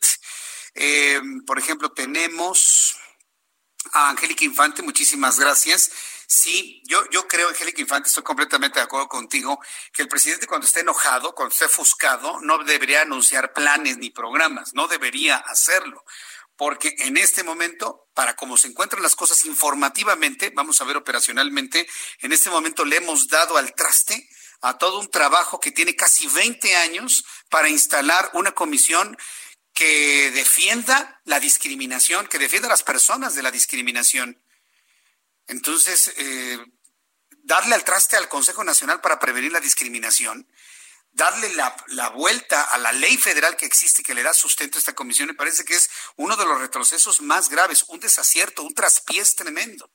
Y sobre todo ahora que ha trascendido que ha renunciado su titular por todo el problema y por todo el enojo que tiene tanto el señor como la señora los dos, la pareja presidencial, sí. Yo sé que así le, le decían a Vicente Fox. Entonces los dos están muy molestos. Yo creo que cuando estén enojados deberían desaparecer un poquito de la escena, guardar la calma, retomar ánimo y enfrentar las cosas. Porque en este momento dieron patadas dentro de cristalería, ¿eh? Y han roto varias cosas importantes que había logrado nuestro país durante los últimos casi 20 años. Y no se vale está reaccionando, terminando programas. Ah, es que eran de Fox. Ah, es que eran de Felipe Calderón. Ah, es que eran de Enrique Peña Nieto. Bueno, ¿qué, qué clase de gobierno es este? Que nada más porque no le caían bien los partidos de oposición. No, no puede ser. De verdad que no puede ser. Yo espero que todo este asunto del CONAPRED se calme y el CONAPRED prevalezca como muchas comisiones importantes para la justicia y la equidad en nuestro país. Imagínense, estamos entrando en un periodo ¿sí? En donde vamos a tener una asociación, bueno, ya la tenemos, ¿eh? Porque ya tenemos un tratado de libre comercio que funciona hoy muy bien y me han dicho algunos analistas que saben, funciona mejor este TLC, el de 1994 y que aplica el día de hoy, que el que va a entrar en vigor el próximo 1 de julio. El de 1 de julio responde más a las necesidades de Donald Trump que las necesidades de México. Pero mire, sea como sea, eh, ya nos anunció Ricardo Monreal que en este momento van a están trabajando en los textos de toda la legislación que le va a dar sustento a la entrada en vigor del Tratado de Libre Comercio y para la próxima semana puede haber un periodo extraordinario de sesiones para aprobar todo esto. Para hablar sobre la entrada en vigor del TEMEC, como le llaman, o el UMSCA, en sus siglas en inglés, el próximo 1 de julio, está en la línea telefónica la maestra Yanina Sampieri Laguna. Ella es directora de la licenciatura de Relaciones Comerciales Internacionales de la Universidad Intercontinental. Por cierto, dicho sea de paso, mi alma mater. Es especialista y máster en estudios de integración europea por la Universidad Autónoma de Barcelona y el Instituto Tecnológico Autónomo de México y es licenciada en Relaciones Internacionales por la misma universidad. Eh, maestra Sampieri, me da mucho gusto saludarla. Bienvenida al Heraldo Radio. Muy buenas tardes. Hola, muchísimas gracias. Hola Jesús, buenas tardes. Estoy muy contenta de estar con ustedes. Igualmente, a mí me da mucho gusto tenerla aquí en nuestro programa de noticias. Yo siempre he pensado que si tomamos en cuenta toda la crisis de COVID-19, no, no es demasiado apresurado iniciar el acuerdo comercial el 1 de julio, sobre todo cuando la posibilidad de un desarrollo económico con mayor dinamismo, pues no se visualiza sino hasta como por septiembre, octubre. Bueno, parecería que sí, pero bueno, siempre los países tienen que cumplir con ciertos protocolos y ciertas fechas de apertura, entonces eso hace que, pues bueno, comience de esa forma. Y bueno, sí puede ser que pueda haber una afectación por lo que está pasando, pero bueno, esperemos que empiece a haber un reapunte en el comercio, sobre todo, ¿no? Hay, he realizado varias entrevistas con quienes han estado cerca de la negociación y sobre todo con entidades que estarían en el ámbito de la, del envío de productos tanto a Canadá como a los Estados Unidos. Y me han dicho que el acuerdo comercial de ahora tiene menos ventajas para México que el anterior. ¿Usted visualiza situaciones como esta, Yanina? Pues fíjese que la verdad es que yo siempre he sido muy positiva hacia los tratados y me parece que el TEMEC en la estructura del propio tratado es muy similar al anterior, es decir, el 90% es muy semejante al que tenemos, o sea, en este momento que está todavía vigente el Telecan. Y la verdad es que hay que decir que muchos productos están exentos o quedan casi intactos y algunos habrá aranceles bajos. Sí quiere decir que algunos sectores sí se van a ver eh, modificados, que son sectores muy específicos, como el sector automotriz, como algunos otros sectores que pudieran ser el sector agropecuario, pero a mí me parece que las medidas que tomaron sobre el propio tratado fueron muy, muy positivas y la negociación que tuvo México fue muy acertada, es decir, eh, se eliminó la, la, idea de la cláusula sunset y algunas cláusulas de temporalidad que pudiera, que es esa, que podría haber afectado a México. Eh, a mí me parece que de alguna manera sí están pidiendo eh, el contenido regional, puede ser que subió un poco más a un 75%, pero bueno, se está buscando que sea de las tres de los tres países, ¿no? Ese es un ejemplo. Eh, a mí me parece que sí es muy positivo y eh, algo que no se había visto en un tratado era la cuestión laboral y ahora está, eh, digamos, en un capítulo, ¿no? Entonces eso me parece bueno. También otra cosa que me parece positiva es la cuestión de solución de controversias, que los capítulos pues quedaron dentro de este TEMEC que pues en materia comercial vamos a seguir hablando de solución de controversias de eh, varios temas y eso es muy positivo. Y eh, bueno, yo creo que son algunos temas que siguen en el tratado, ¿no?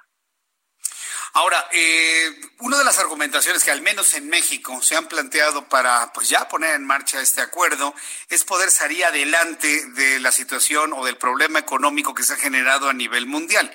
Es evidentemente evidente que todos los países y principalmente los de Norteamérica, Canadá, Estados Unidos y México, pues necesitamos reactivar la economía. Pero este acuerdo, este TEMEC, verdaderamente podría tener efectos para un crecimiento económico, inclusive en lo interno, realmente servirá para poder salir adelante de todo el retroceso que hemos tenido económico ahora debido con la pandemia del COVID-19, maestra?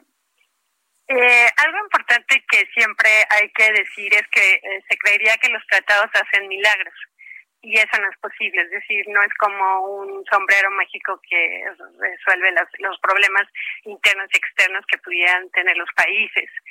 A mí me parece, y siempre lo he creído, los eh, tratados te permiten la competitividad de los sectores y eso hace que haya un dinamismo en las propias economías. Es evidente que la parte exportadora y la cadena de valor tiene que buscar, eh, digamos, a largo plazo nuevas eh, reactivaciones y que sí se va a ver enfrentado a un problema de choque de demanda y oferta. Eh, pero bueno, se supone que se busca que a largo plazo esto pueda tener un dinamismo y que reapunte nuevamente y que podamos tener un, eh, un incremento eh, muy muy considerable como fue con el Telecan en los 25 primeros años. Correcto. Ahora, paneles de controversia. Eh, yo recuerdo que cuando inició el TLC en 1994, el primer, los dos primeros problemas que se tuvieron y que se tuvieron estos paneles de controversia fue con las, eh, el intercambio de jitomates o tomates desde México a los Estados Unidos y el del transporte, que fue muy importante. Estos dos problemas que han sido constantemente conflictivos entre la relación entre México y Estados Unidos podrían estar resueltos ahora este, este nuevo acuerdo, sobre todo con los Teamsters, con los eh, transportistas de los Estados Unidos. ¿Qué es lo, que ha podido ver usted, maestra Yanini? Pues yo, me, eh, yo considero que eh, de acuerdo a lo que se establece en el TEMEC eh, va a haber una mejora, porque bueno, era algo que se trató, pero siempre va a haber temas álgidos y esos serán temas álgidos que pudieran presentarse. Otro tema álgido que pudiera presentarse es el azúcar, ¿no? que es algo que siempre ha sido un tema controversial entre Estados Unidos y México. O otro tema importante que pudiera darse es el caso de lácteos y madera con Canadá, ¿no? Entonces, eh, bueno, sí se, sí se tomó en cuenta en el, en el TEMEC y bueno, se espera que pues esto pueda continuar, o sea, sí, sí hubo algo a favor. ¿no? Maestra Yanina Sampieri Laguna, yo quiero agradecerle mucho que me haya tomado la llamada telefónica esta tarde aquí en el Heraldo Radio. Vamos a estar muy atentos de lo que suceda en los próximos días, porque todo se está calentando evidentemente para que entre en vigor este acuerdo. Vamos a ver seguramente la presencia de un Marcelo Ebrard en representación del presidente en los Estados Unidos para firmarlo y ponerlo en marcha. Yo, yo le agradezco mucho, maestra Sampieri. Pues para mí fue un gusto estar con ustedes y pues mando un saludo a toda la audiencia, a todos mis alumnos de todas las universidades. Pues les agradezco. Ah, muy bien, saludos a sus alumnos. ¿En qué universidades da clase usted, maestra? En la, en la WIC, principalmente a todos mis alumnos, en el TEC, en la VM, en, en todas las, eh, en Itaca, o sea, todas ellas estoy eh, siempre participan. Ay, seguramente están escuchando en este momento. Bueno, pues un saludo para todos los eh, alumnos de la maestra Yanina Sampieri Laguna en todas las universidades, pero ya sabe que mi corazoncito late allá en Insurgente Sur, en la WIC, porque es mi alma mater. Pues maestra Sampieri, me da mucho gusto saludarla, que le vaya muy bien y saludos a sus alumnos. Muchísimas gracias, hasta luego, bonita tarde. Hasta luego, que le vaya muy bien. Bueno, pues ahí tenemos ya todo este análisis, esta radiografía, este mapa de las condiciones en las cuales, sí, muy rápidamente va a entrar en vigor el acuerdo comercial de libre comercio, el acuerdo de libre comercio TEMEC, UMSCA, el próximo 1 de julio. No sé por qué yo tengo la impresión. Tengo la impresión de que algo va a pasar y van a posponer la fecha, pero bueno, vamos a ver finalmente si esto, si esto ocurre. Antes de irnos a los mensajes y continuar con más información, me encontré con un mensaje de Twitter de la periodista Lourdes Mendoza, que nos está abriendo los ojos con lo siguiente. Escribe Lourdes Mendoza en su Twitter, felicito al Partido Verde por su congruencia y consistencia al aliarse con el Partido Morena para 2021. Sus ideales son similares carbón, combustóleo, refinerías y diciendo no a las energías limpias. Además, acompañarán en sus campañas a Rocío Anal y a Manuel Bartlett. Pues sí, el Partido Verde siempre ha promovido las energías limpias y ahora se une políticamente con Morena, que quiso quitar las energías limpias y mantener carbón, combustóleo y petróleo como formas de movimiento en nuestro país. Voy a los mensajes. Le invito para que me escriba a través de mi cuenta de Twitter, arroba Jesús Martín MX. Escuchas a Jesús Martín Mendoza con las noticias de la tarde por Heraldo Radio, una estación de Heraldo Media Group. Heraldo Radio, la H que sí suena y ahora también se escucha.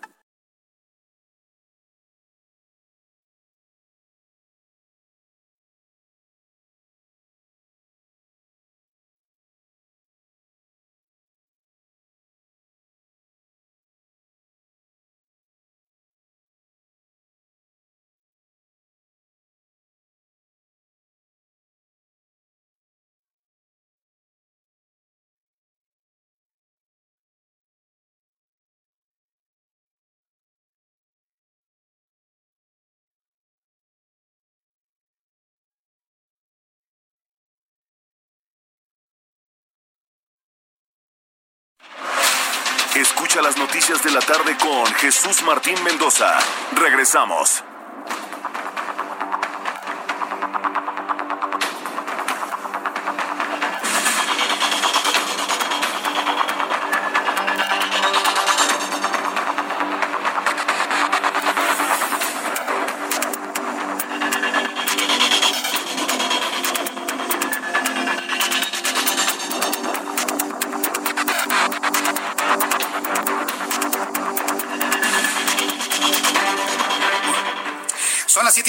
Las 19 horas con 30 minutos, hora del centro de la República Mexicana. Oiga, nos hemos pasado una tarde deliciosa de información.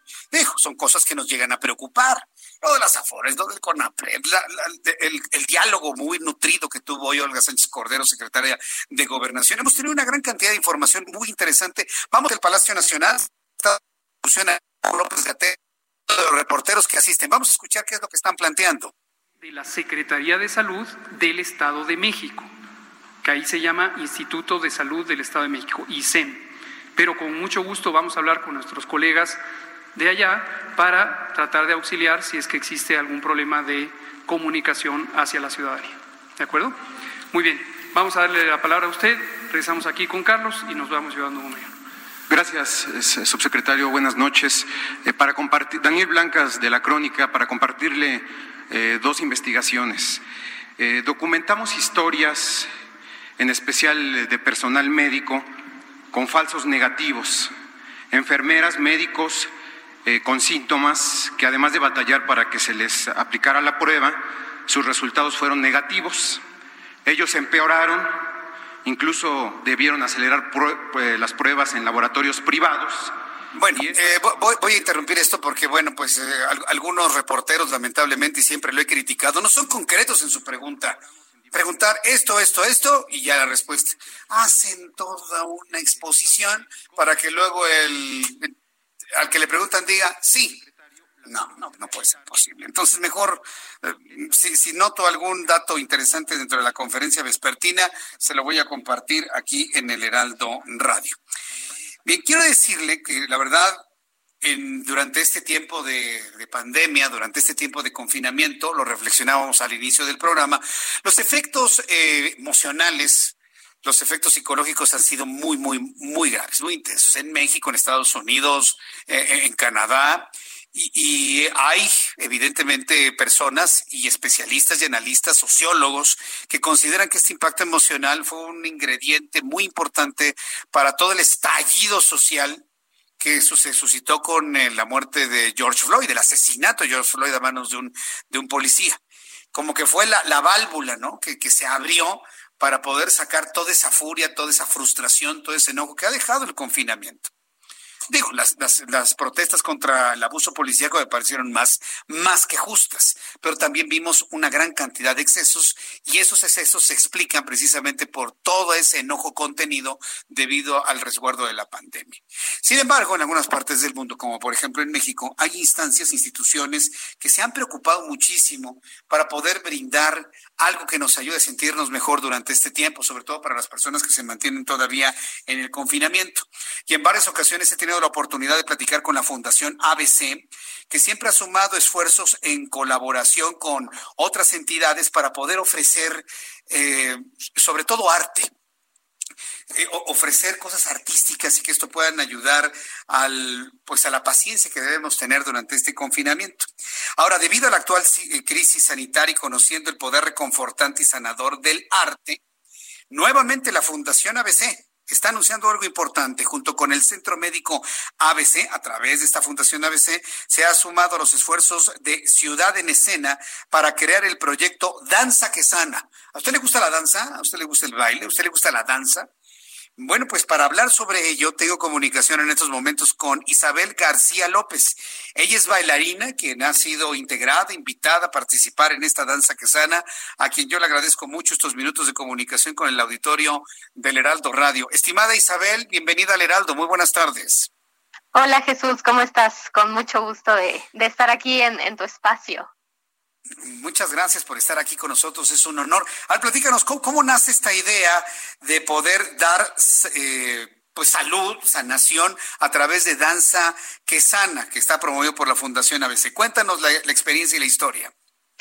Pues mira, eh, primero te cuento un poquito de, Ciudad en Escena, que es lo que nos llevó a, al final poder hacer un, un, gran equipo con la Fundación ABC. Nosotros somos bailarines profesionales de la Compañía Nacional de Danza, que hicimos una asociación civil justamente para darle todavía más empuje, más difusión eh, y, producir más y mejores eh, eventos dancísticos y ayudar a la gente a que se acerque a, lo, a esto que es lo nuestro, que es nuestra pasión y que es eh, pues a lo que nos dedicamos. Entonces, pues hemos creado varios proyectos eh, como en, en, esa tendencia, haciendo pláticas, conferencias para acercar a la gente, a la gente que le gusta la danza y a la gente que no. Y este, ese, es un punto interesante que comentas, porque hay personas que piensan que la danza va dirigido única, la danza va dirigida únicamente a un sector especializado que conoce, que sabe. Pero a ver, el que no conoce tanto, ¿cómo puede disfrutar de la danza, Isabel? Mira, es súper bonito porque tú no necesitas ser un experto, como lo acabas de decir, en, en, ballet clásico o no tienes que haber ido al Palacio de Bellas Artes necesariamente eh, para, para, disfrutar la danza. Y nosotros, que, que, bueno, somos bailarines de la Compañía Nacional de Danza, que, que nos presentamos en estos teatros, nos hemos dado cuenta de que a la gente le, le atrae mucho y le da mucha curiosidad cómo es la vida de un bailarín profesional. O sea, ¿qué significa ser bailarín profesional? Ah, eh, ¿Cómo nos educamos? desde preguntas tan, tan básicas como si nos pagan o no. Y el, el estilo de vida de, un bailarín profesional, pues es súper, súper curioso y súper distinto a, a, a, muchos otros y la gente no conoce luego ese, ese lado, ¿no? Entonces, acercarlos a esta parte como más íntima de nuestras vidas pues es lo que a veces produce que la gente se enganche y entonces quiera ir a ver danza, ¿no? Es, es como un proceso inverso el que, el que intentamos hacer nosotros, como para, para generar más público y para que la gente, pues, se dé cuenta también de que la danza no es solamente o dedicarte a ella o irla a ver de público, ¿no? La danza puede ser parte de la vida e incluso como terapia, eh, como terapia física y como terapia de, de, muchos tipos, psicológica, etcétera. Entonces, bueno, es, es prácticamente lo que queremos hacer y coincidimos con que la Fundación ABC quería eh, pues hacer una colaboración con, con artistas, en este caso bailarines, dado que ya habían hecho con músicos y con artistas plásticos, ¿no? Entonces, bueno, pues, pues ahora sí que fue un poco el momento y, y, y la causalidad que nos unió a las dos fundaciones. Pues la verdad me da mucho gusto eh, eh, el que se puedan unir estas voluntades. Yo en lo personal te escucho muy contenta, te escucho con mucha emoción de poder ofrecer lo que tú sabes hacer y dar ese tipo de comunicación hacia quien te pueda ver durante esta experiencia. Platícanos concretamente cuál va a ser tu actividad, cuándo y dónde, dónde te podemos ver en, en el marco de este esfuerzo. Mira, eh, bueno, Ciudad en Escena, que, que yo soy, soy parte de, de la asociación, eh, la forman también Eric Rodríguez, que es primer bailarín de México de la Compañía Nacional de Danza, Elisa Ramos, que es también primera solista, y Sonia Jiménez. Y bueno, pues lo que hicimos básicamente fueron dos cosas. Una es generar en este microdocumental un poco este acercamiento del que te platicaba, de, de qué pasa, quiénes somos ah, básicamente los bailarines, ¿no? Eh, ¿Dónde vamos a la escuela de danza? ¿Cuántos años nos toma? ¿En qué consiste dedicarse a la, a la danza y vivir de ella? ¿Cómo es una compañía de danza profesional? Eh, todo esto, cuántas horas trabajamos al día, etcétera. Entonces, digamos que es como el acercamiento a esa parte. Y, luego algo bien bonito que, que va muy en conjunto con lo de la Fundación ABC es que explicamos un poco qué tiene que ver la danza con la medicina, o sea, cómo se complementan ambas y por qué para, la, para los bailarines es tan importante este pues este sector, ¿no? Como que sin ellos básicamente pues no, no, no podríamos seguir adelante, las lesiones, todo esto. Y, y pues aprovechando obviamente este momento tan, tan difícil para, para ellos y sobre todo para la comunidad médica, pues nos parece que es un gran momento para agradecerles por lo que están haciendo ante la pandemia, pero también para agradecerles desde nuestra profesión, desde la danza, que ellos no nos ayudan a que estemos bien físicamente. Entonces, bueno, son esas dos cosas. Y luego al final, pues, un, un, ahora sí que un vistazo a lo que está pasando con la danza en el confinamiento, qué estamos haciendo en nuestras casas, cómo, cómo tratamos de seguir entrenándonos, que eso es lo más difícil, cómo la danza sigue siendo parte de nuestras vidas. Y pues todo, todas estas intenciones se conjuntan en un microdocumental de alrededor de 25 minutos, eh, donde se que se podrá ver eh, mañana, mañana viernes, a las 5 de la tarde, a través del canal de YouTube de el Centro Médico ABC. Se va a quedar ahí, pero bueno, mañana es el estreno y pues sí, sí estamos muy contentos porque para nosotros muy es súper importante también colaborar con una fundación eh, pues pues tan tan importante y tan noble como lo es el, el ABC. Muy bien, entonces mañana viernes a las 5 de la tarde a través del canal de YouTube de la Fundación ABC, así lo buscamos, Fundación ABC en YouTube, eh, se subirá este, este microdocumental de 25 minutos en donde estará participando eh, nuestra invitada del día de hoy, Isabel García López, también estará Eric Rodríguez Fernández, estará también Elisa Ramos Bucier, sí, también, y Sonia María Jiménez González, ¿verdad? Ustedes cuatro estarán. Nosotros cuatro, sí. Eh, van a poder ver eh, fragmentos de videos de nuestras funciones con la Compañía Nacional de Danza, este, fotos de los mejores fotógrafos de danza que hay en este país y en el mundo. Entonces, la verdad es que el material es súper bonito, música preciosa, eh, y bueno, sobre todo un gran, un gran agradecimiento y, la unión que, que, que tenemos con, con la comunidad médica. Muy bien, bueno, pues la verdad esto me suena extraordinario y, lo que resulta extraordinario también y, muy de, reconocimiento, Isabel, es que personas como tú, con ese talento, con ese esfuerzo, donen algo de lo que saben hacer para que la gente por lo menos disfrute, sienta algo distinto. Y, yo creo que eso, eso tiene un, un valor enorme, ¿no? El poder dar algo de uno a los demás y, yo veo que das bastante porque quiero compartirle al público que nuestra invitada del día de hoy, Isabel García López, además de bailarina, es periodista. Y entonces, y eso, me da mucho gusto saberlo, Isabel. Ella actualmente es estudiante de la licenciatura en Comunicación y Periodismo en la ULA, en la Universidad Latinoamericana, y además escribe en tiempo libre eh, en, e interdanza como, como, colaboradora en temas dancísticos y pues es creadora del blog diario de una bailarina. Oye, yo quiero leer ese diario, ¿eh? Es creadora del blog diario de una bailarina y el podcast son, son Sound Dance, ¿no? Sound Dance Podcast. Y bueno, pues, fundadora del espacio, ¿no? ¿Qué tal la experiencia en el estudio del periodismo, estimada Isabel? Mira, es que todo, todo me, me encanta que me lo diga un periodista como tú, además, porque pues eso me motiva mucho. Y la verdad es que todo surge de la, de la misma intención, como que te contaba al principio, de esta, de estas ganas de compartir como eh, pues la pasión que es la danza, el estilo de vida, todo el mundo de que alrededor de un bailarín y de esta, de esta carrera que es la verdad tan, pues tan gratificante, que está llena de como de tanta cosa intensa. Y, y todo esto, pues poquito a poco, claro que te das cuenta de que necesitas herramientas para saber compartirla, ¿no? No es nada más como decir, ah, yo soy bailarina, aprecienme. Y la danza es, este, tiene valor, sino hay que saber cómo.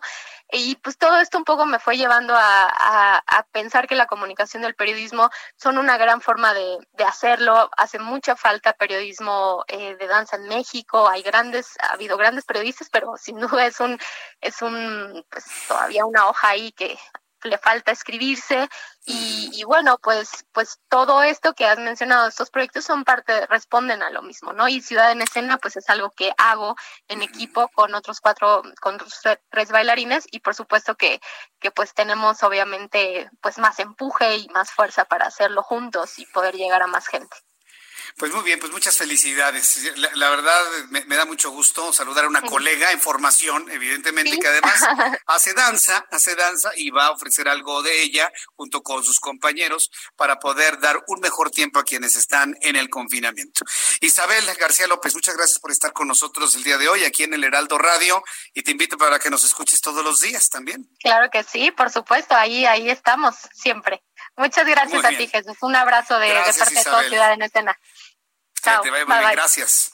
te vaya muy bien. Es Isabel García López. Mañana, 5 de la tarde, mañana 5 de la tarde, en YouTube, en el canal de la Fundación ABC, se estrena este microdocumental, micro, microdocumental Bailarines, en donde lo que buscan es que con una escenografía extraordinaria, me dice Isabel que con una música hermosa y con los hermosos bailes de ellos cuatro, bueno, pues puedan ofrecer algo de paz, algo de tranquilidad a, la gente. Y eso me parece que es algo que ayuda a la salud mental, a la salud emocional.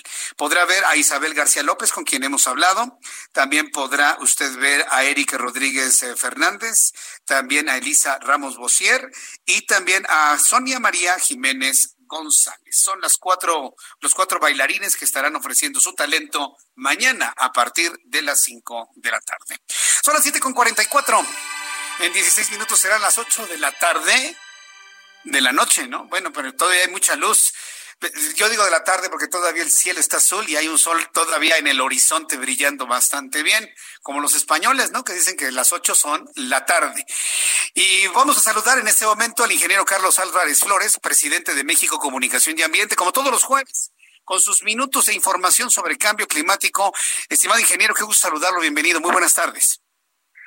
Muy buenas tardes, Jesús Martín, a ti y a todo tu ciber y radio auditorio.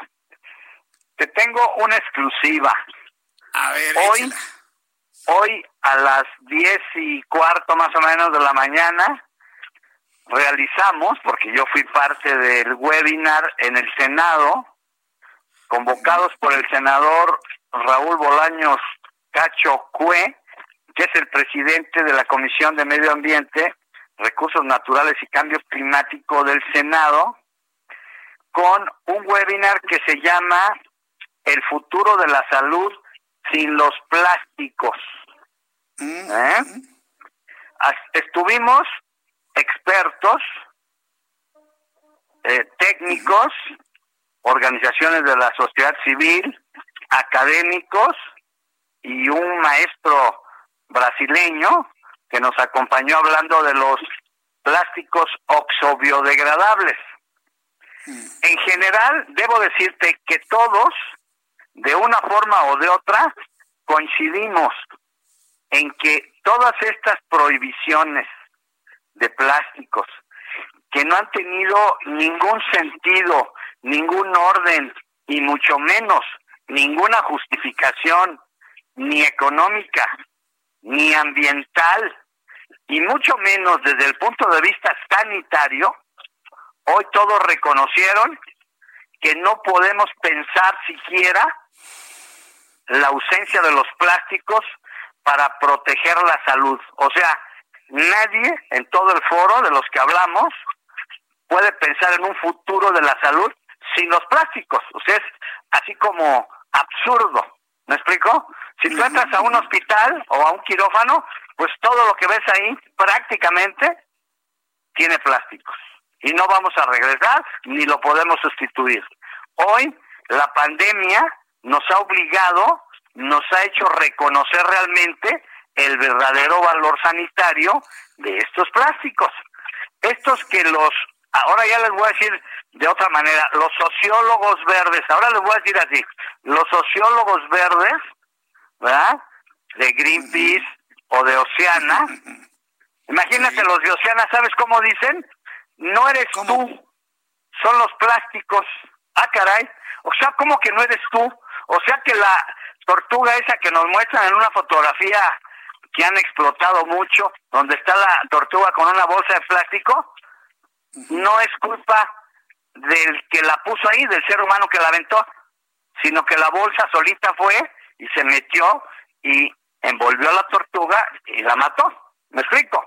O sea, es absurdo, por no decir ridícula, la postura ideológica de estos sociólogos. Ahora les digo así, sociólogos, pero vamos a hablar más seriamente. Fue lo que yo les dije. En mi participación les dije, en un análisis de ciclo de vida, que es la mejor herramienta para evaluar el verdadero valor ambiental de un material, en todos los casos, en consumo de energía, en emisiones al ambiente, en consumo de agua y en consumo de recursos naturales, la bolsa de polietileno es la mejor opción. No hay otra, no existe otra. Qué bueno que la tenemos. ¿Qué pasaría si hoy no tuviéramos la bolsa de plástico en el mundo? Pues ya llevaríamos 10 millones de muertos, no 500 mil. ¿Me explico? No 500 mil. Y si los cubrebocas no fueran de polipropileno, pues ya llevaríamos otros 2 millones más. ¿Me explico? O sea, es absurdo desconocer que el problema de los plásticos en los océanos, en los ríos o en los 1.643 tiraderos, que fue lo que denunció hoy ahí, porque yo le dije, es absurdo que regidores, diputados locales ignorantes, que porque Greenpeace, que porque Oceana, que porque Naciones, no, no, no.